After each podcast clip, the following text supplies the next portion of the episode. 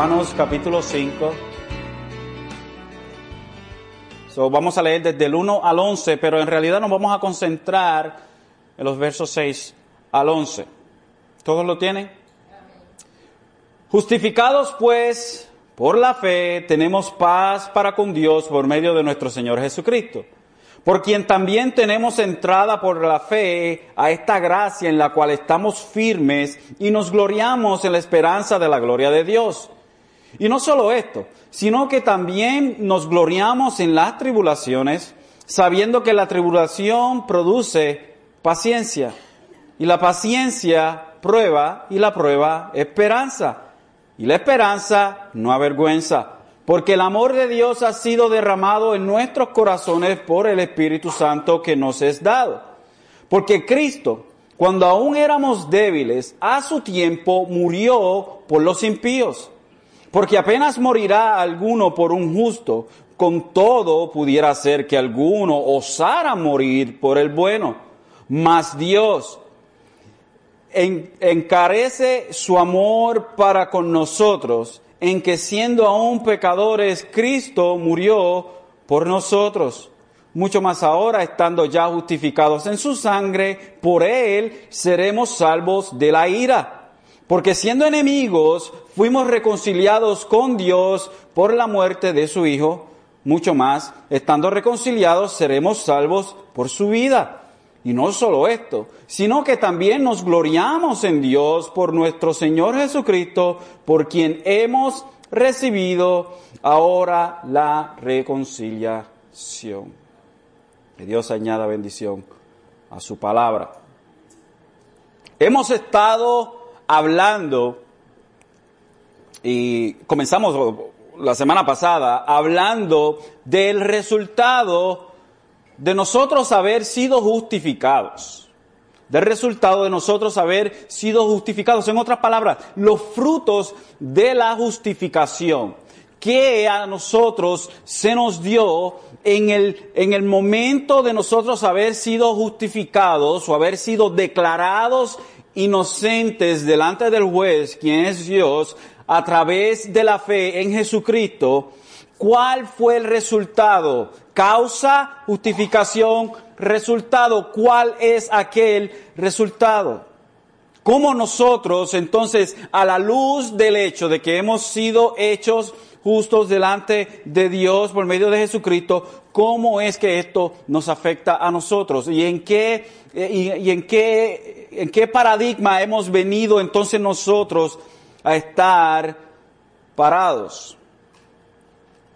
Como resultado, entonces de la obra de justificación que Dios hizo por nosotros a través de la fe que Él nos regaló a nosotros, hemos obtenido reconciliación con el Padre. Es lo que Pablo nos dice a nosotros en el verso 1, justificado pues por la fe, tenemos paz para con Dios por medio de nuestro Señor Jesucristo. Enemigos de Dios ya no somos. Y hemos venido a ser entonces sus hijos. Pero todo esto tiene un génesis, o sea, un, un origen, una fuente donde se origina. Y este génesis es la obra redentora en la cruz del Calvario por parte del mismo Hijo de Dios Jesucristo. El mismo Hijo de Dios, por Él es que nosotros obtenemos entonces esta reconciliación con Dios. Y por medio de la fe en el Hijo de Dios, nuestro Señor Jesucristo, tenemos acceso, no simplemente acceso una sola vez, pero tenemos acceso eterno y es lo que Pablo nos dice en el verso 3, no solo esto, sino que también nos gloriamos en las tribulaciones, sabiendo que la tribulación produce la paciencia y la paciencia prueba y la prueba esperanza. Por quien tenemos, entonces en el verso 2, entrada por la fe a esta gracia en la cual estamos firmes. Y nos gloriamos en la esperanza de la gloria de Dios. Así que por medio de esta fe en nuestro Señor Jesucristo, el Hijo de Dios, tenemos acceso eterno a la misma presencia de Dios. No, ya, ya no estamos nosotros alejados de Dios como sus enemigos, ni tenemos como se hacía en el Viejo Testamento, en el Antiguo Pacto, no tenemos que entonces sacrificar animales, ni tener a un sacerdote que interceda, un sacerdote humano que interceda por nosotros, un sacerdote que es pecador igual que nosotros, que interceda, que para él interceder por nosotros, él tiene que, que, que, que sacrificar por sus propios pecados. No es un cordero eh, eh, inmolado, sino que es un sacerdote humano, tal como usted y como yo, pero también pecador. A diferencia de nuestro Señor Jesucristo, quien fue, quien es nuestro sacerdote, quien es humano como usted y como yo, pero a la misma vez Dios, este es el cordero inmolado, el cordero sin mancha, el cordero sin pecado. Y gracias a, al Hijo de Dios, este Cordero que quita el pecado del mundo, como dijo Juan el Bautista, gracias a Él es que tenemos entrada para siempre al lugar santísimo, en donde ningún hombre podía entrar. Hemos obtenido esta hermosa entrada y no simplemente entramos, no se nos dio un ticket simplemente para, para una estadía de un día, y no fue tres días y cuatro noches, ni nada de eso por el estilo, sino que se nos dio una estadía eterna a la presencia de Dios. Y en esta misma presencia de Dios nosotros, hermanos, nos regocijamos o nos gloriamos, nos jactamos en la expectativa segura de la gloria de Dios, en la esperanza de la gloria de Dios. Esperanza es una expectativa segura, no como nosotros conocemos la esperanza que, que, que, que, vemos hoy en día, que es quizás sí, quizás no, maybe, perhaps, I don't know. That kind of hope, esa clase de esperanza que es más o menos. No, la esperanza que es en Dios es una esperanza que es sólida, una esperanza que es una expectativa segura la gloria o de la gloria de Dios. Pero esto no termina aquí. Como les dije la semana pasada, But wait, there's more. Pero espere, hay aún más. Sino que también nos regocijamos o nos jactamos o nos gloriamos en nuestro sufrimiento.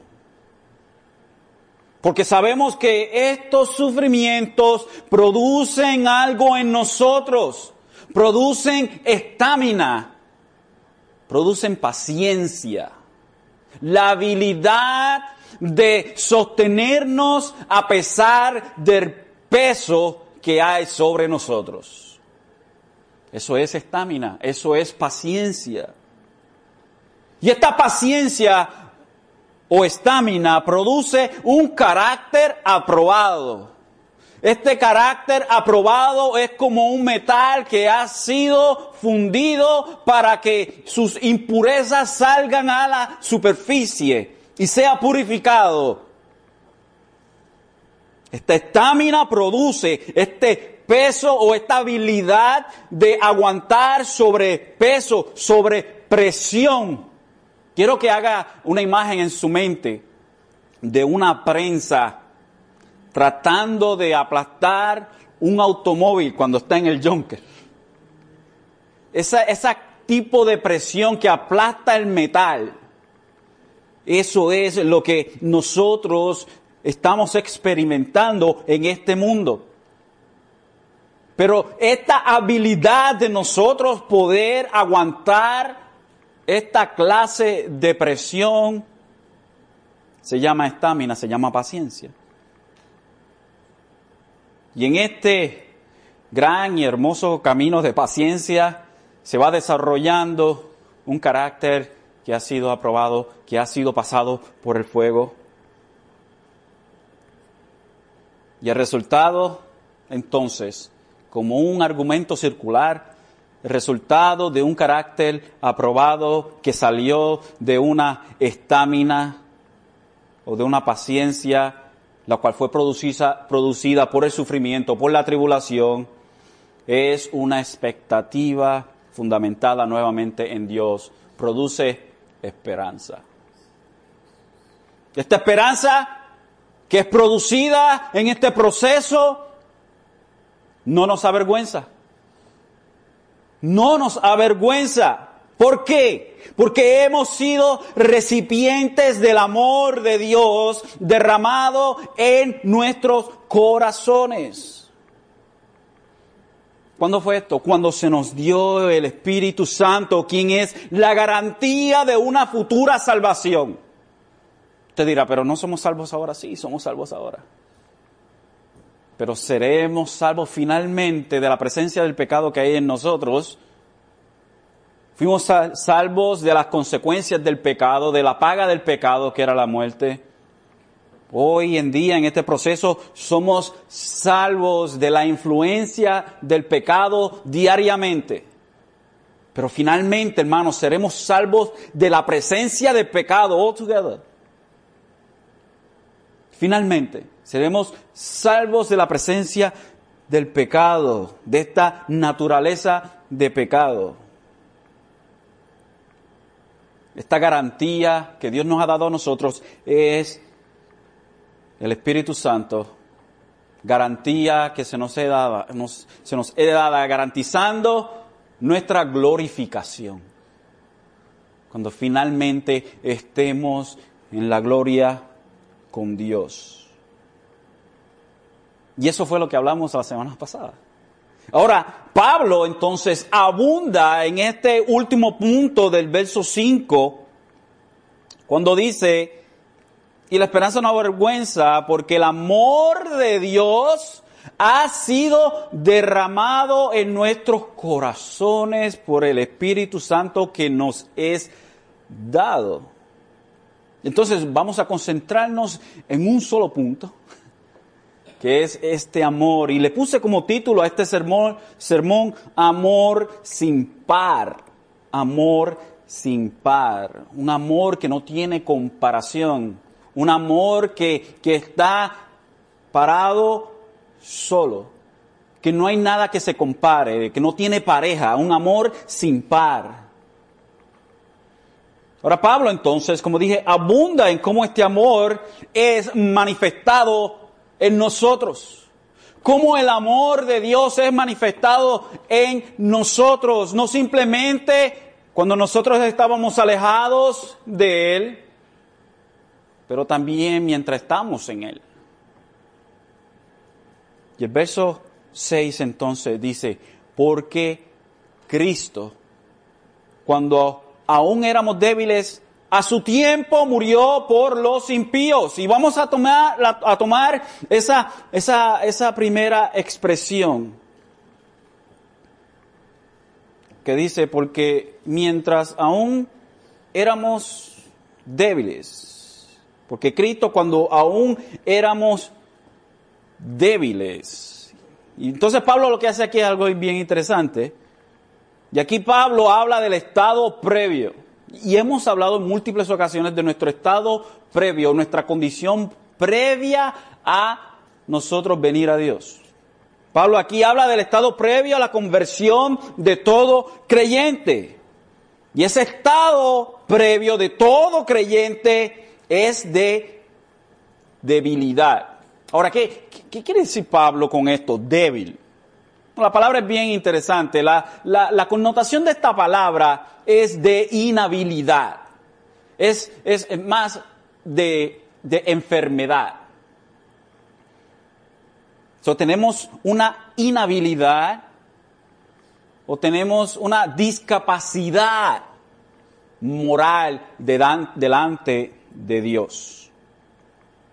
Pablo en Tito 3, 3 al 5, podemos verlo.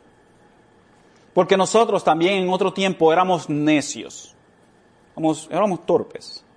Éramos no simplemente torpes, éramos desobedientes, extraviados, esclavos de deleites y placeres diversos, viviendo en malicia y envidia, aborrecibles y odiándonos unos a otros.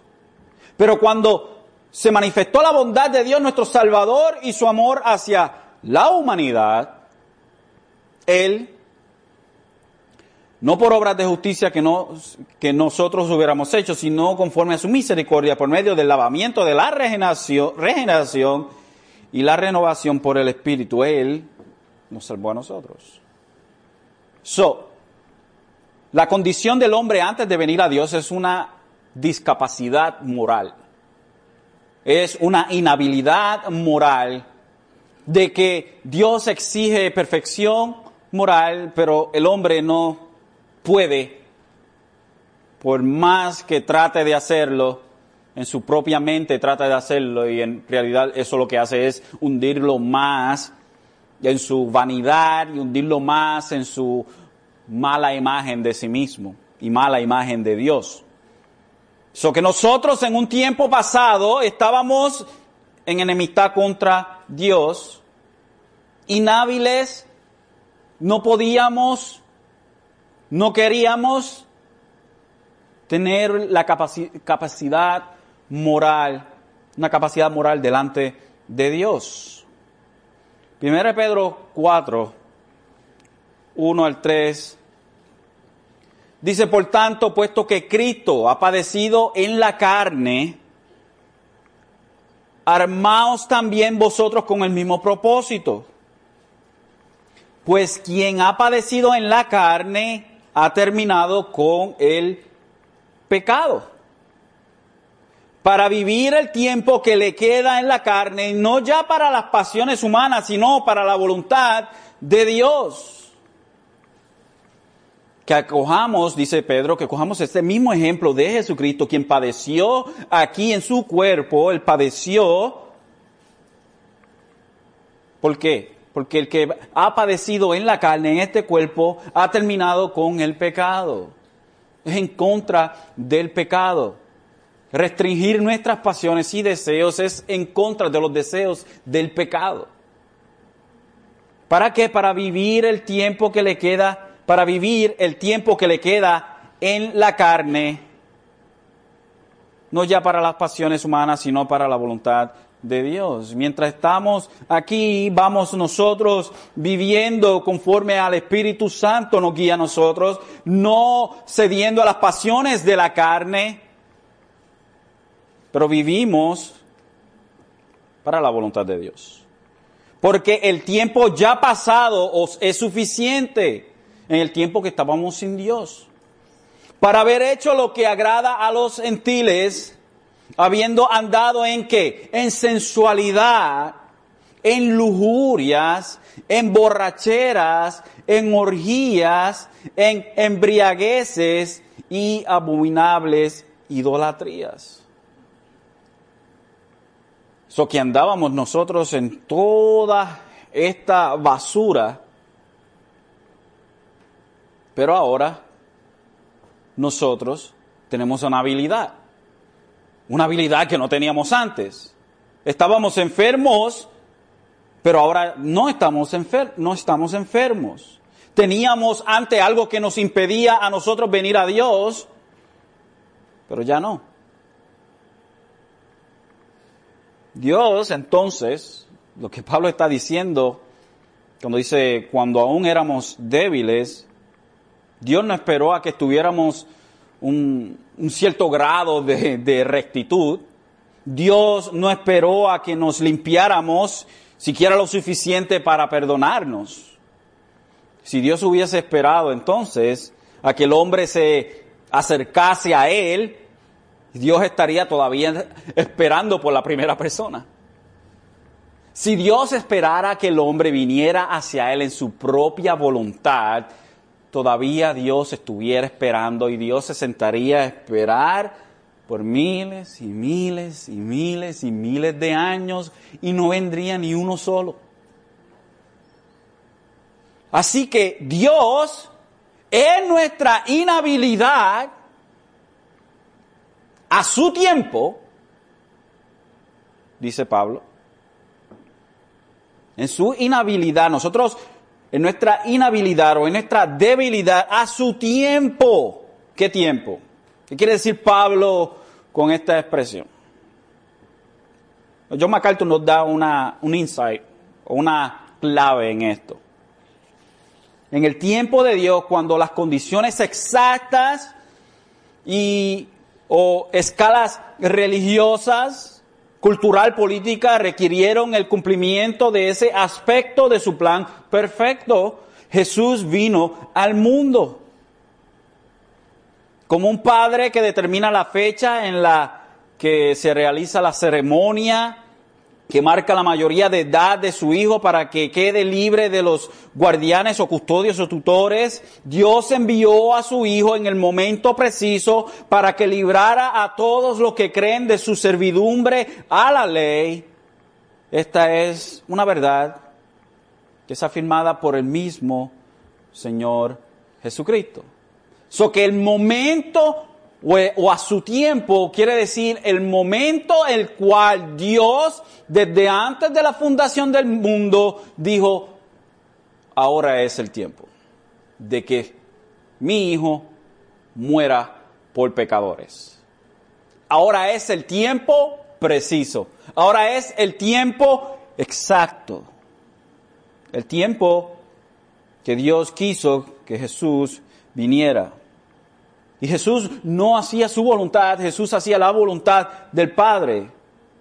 Como dice el mismo Señor en Juan 5:30, no puedo yo hacer nada de mí mismo, como oigo, juzgo y mi juicio es justo porque no busco mi voluntad, sino la voluntad del Padre que me envió. Y más adelante en ese mismo capítulo, más yo tengo mayor testimonio que el de Juan, Juan el Bautista, porque las obras que el Padre me dio que cumpliese, las mismas obras que yo hago dan testimonio de mí que el Padre me ha enviado.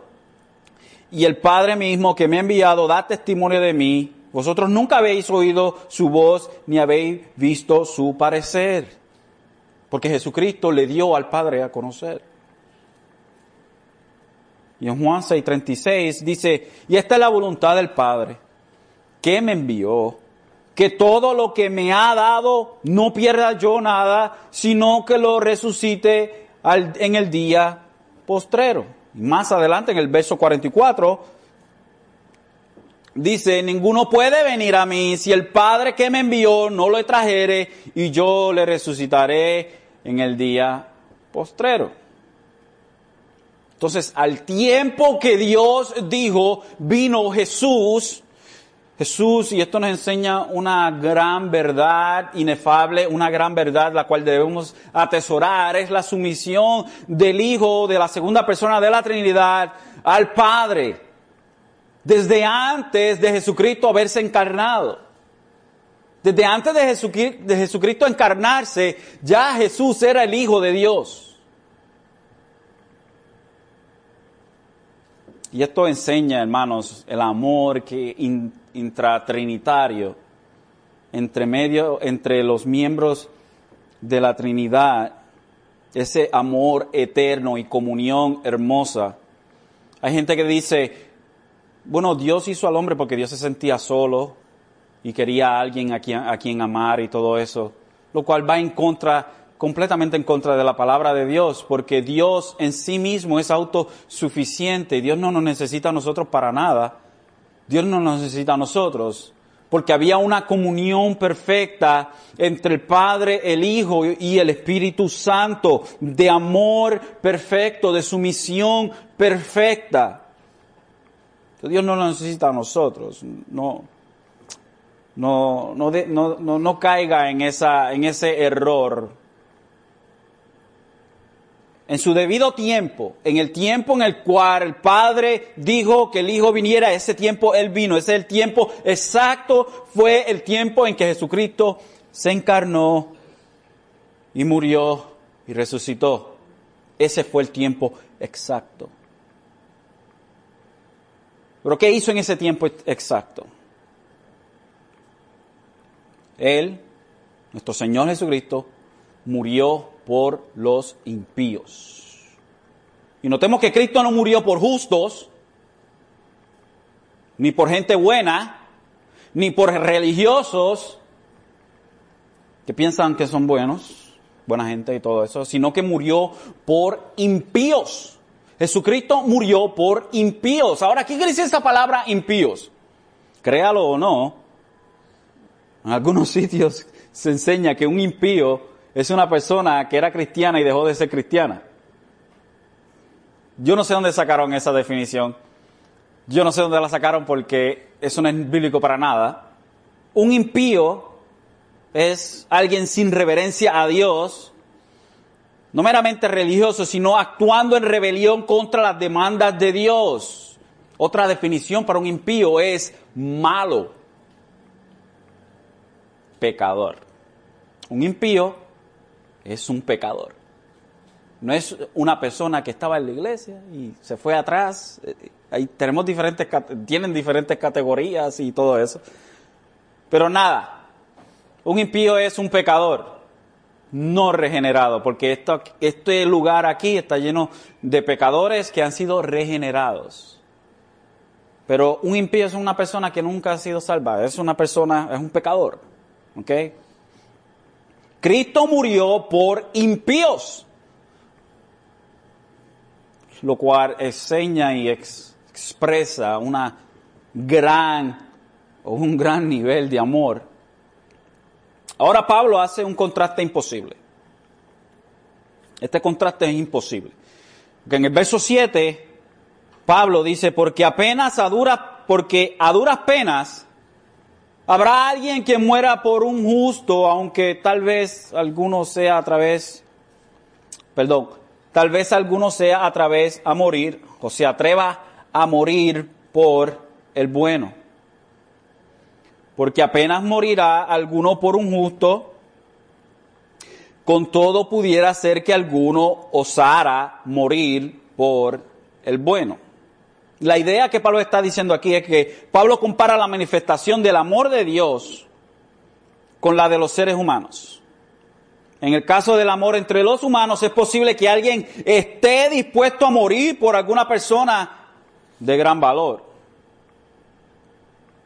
Quizás, del punto de vista humano. Tal vez alguien muera por una persona buena en el sentido humano hay personas que están dispuestas a morir por otra persona.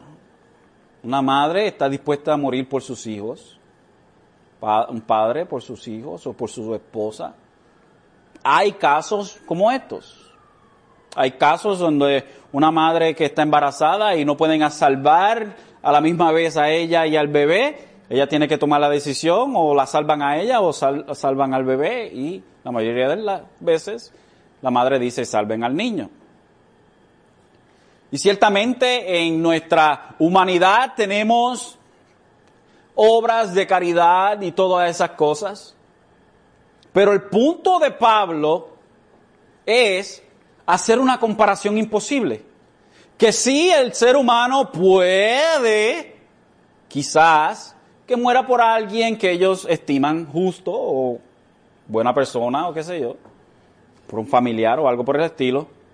Pero la idea es la idea es quién se atreve a morir por alguien que es tan malo.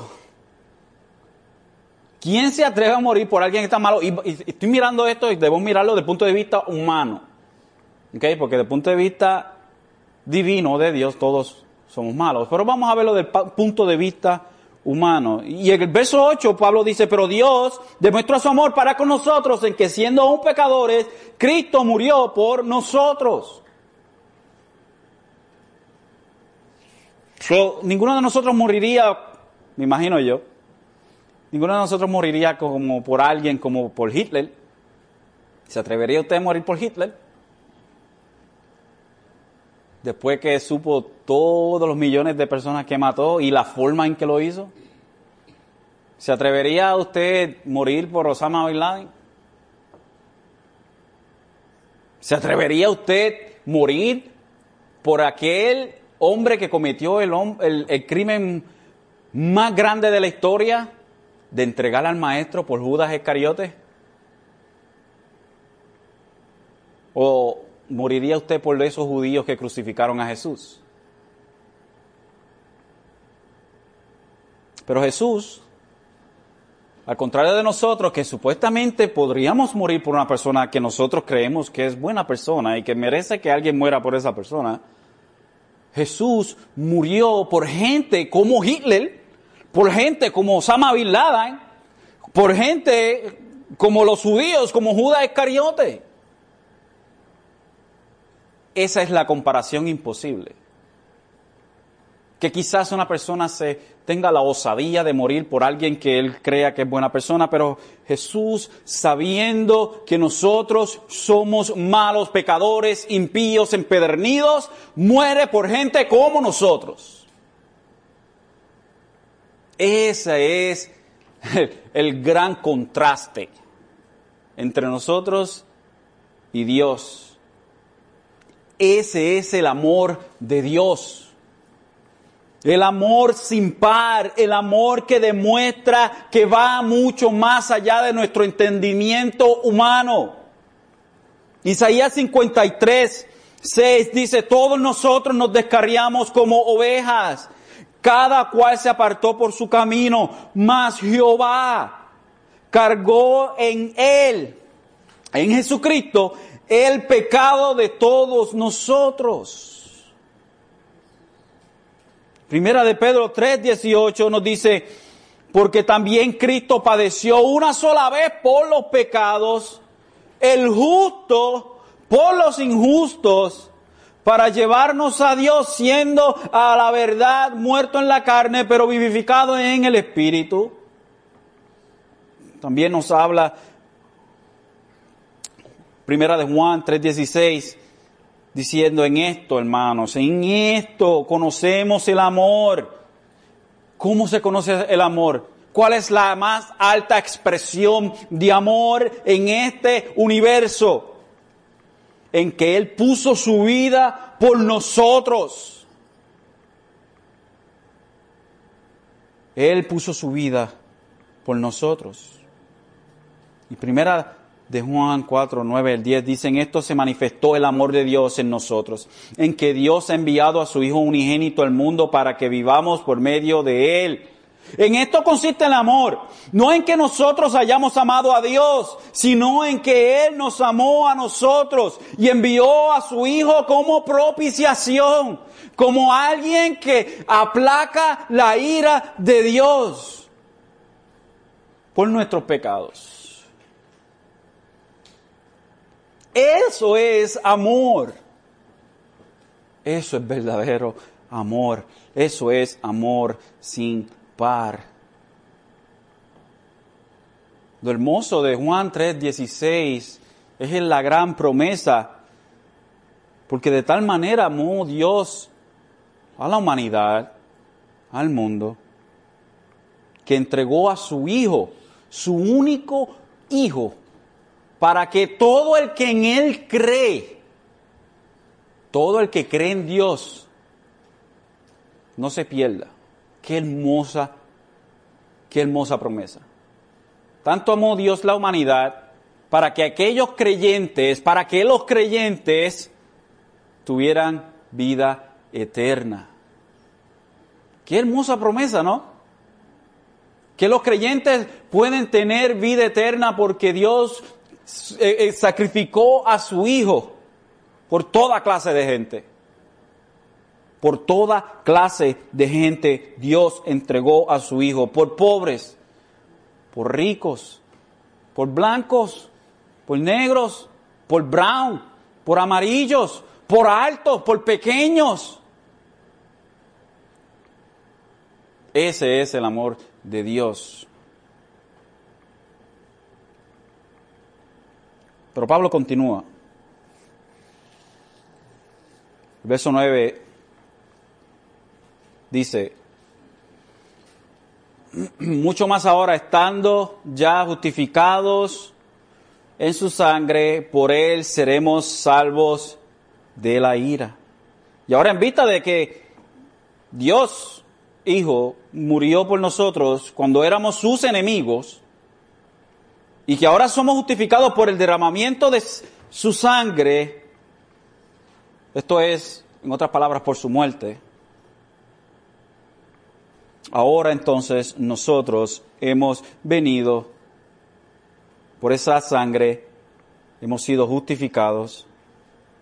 Efesios 2.13 dice, por ahora en Cristo Jesús, vosotros que en otro tiempo estabais lejos, habéis sido acercados por la sangre de Cristo sin embargo, ahora, Colosenses 1.22, sin embargo, ahora Él os ha reconciliado en su cuerpo de carne mediante su muerte a fin de presentaros santos sin mancha e irreprensibles delante de Él. Y estos versos hablan de lo mismo y uno usa la sangre como aquello que nos acerca a Dios y otro usa la muerte de Jesús como aquello que nos acerca a Dios y es el mismo término.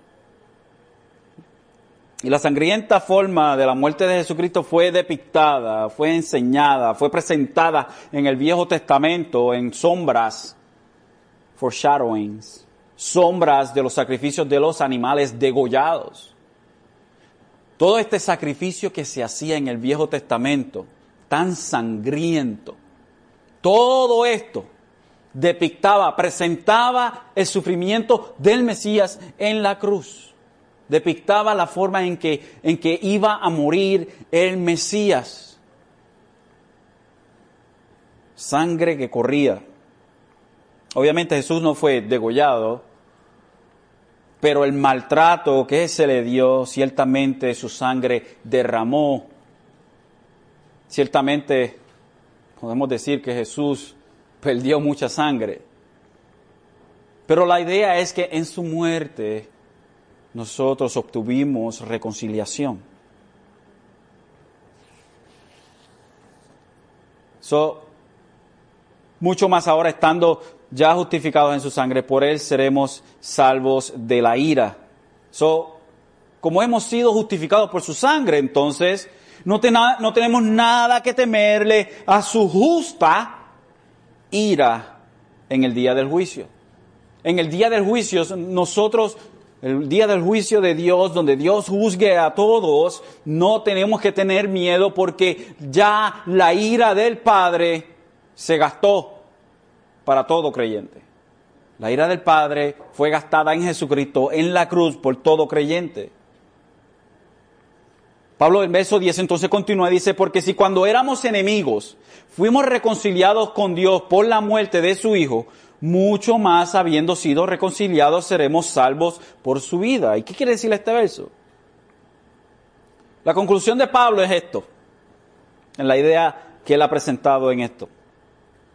Si ya está consumada aquella parte de la obra de nuestro Salvador que le costó su sangre y que fue realizada en bien de personas que son incapaces de la más mínima simpatía para con el amor de Cristo y de sus labores en favor de ellas mismas, o sea, su justificación, algo que nosotros no podemos hacer, y su reconciliación, con cuánta más razón terminará lo que resta hacer, puesto que ha de hacernos, hacerlo no ya con las agonías mortales o en su crucifixión, sino en la vida imperturbable ya no a favor de enemigos, sino a favor de amigos, de los cuales recibe a cada uno paso el reconocimiento agradecido de almas redimidas que le adoran.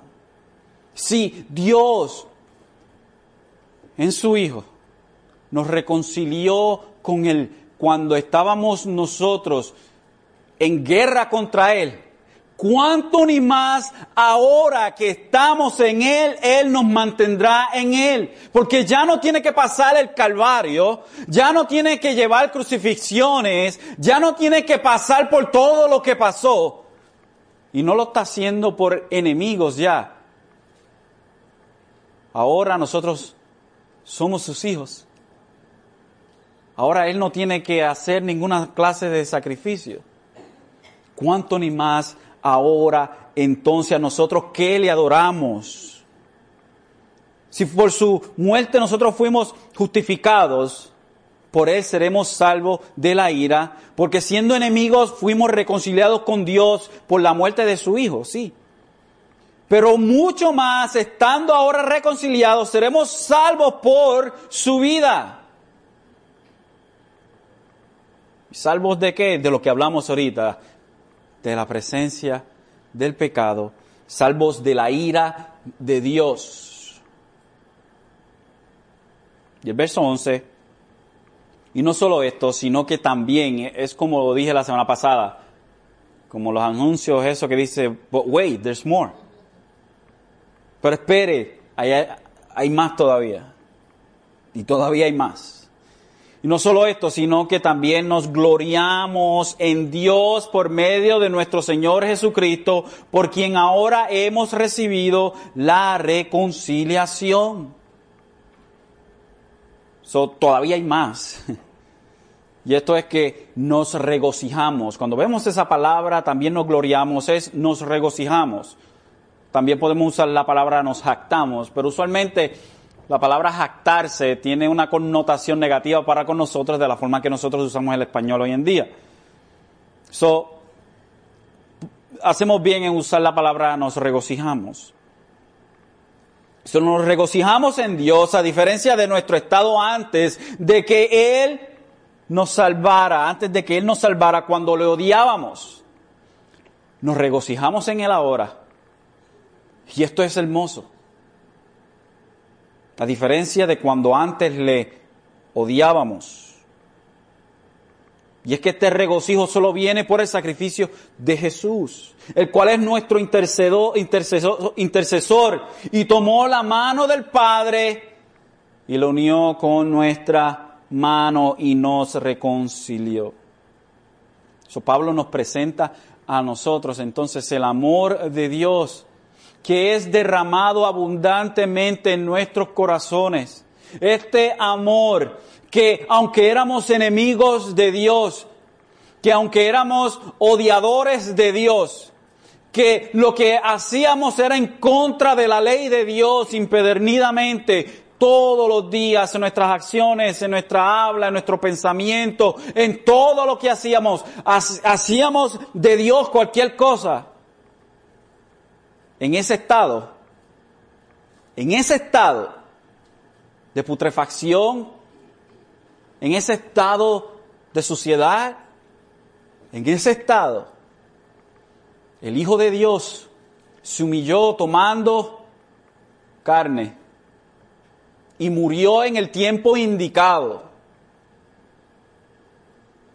por pecadores como nosotros. Y no simplemente eso, que ahora que estamos con Él, podemos vivir confiados en esa esperanza de que estaremos con Él y que ya no estaremos bajo condenación, pero que ahora hemos sido reconciliados, que Jesucristo fue la propiciación, tomando en sí la ira del Padre por pecadores que se merecen el mismo infierno.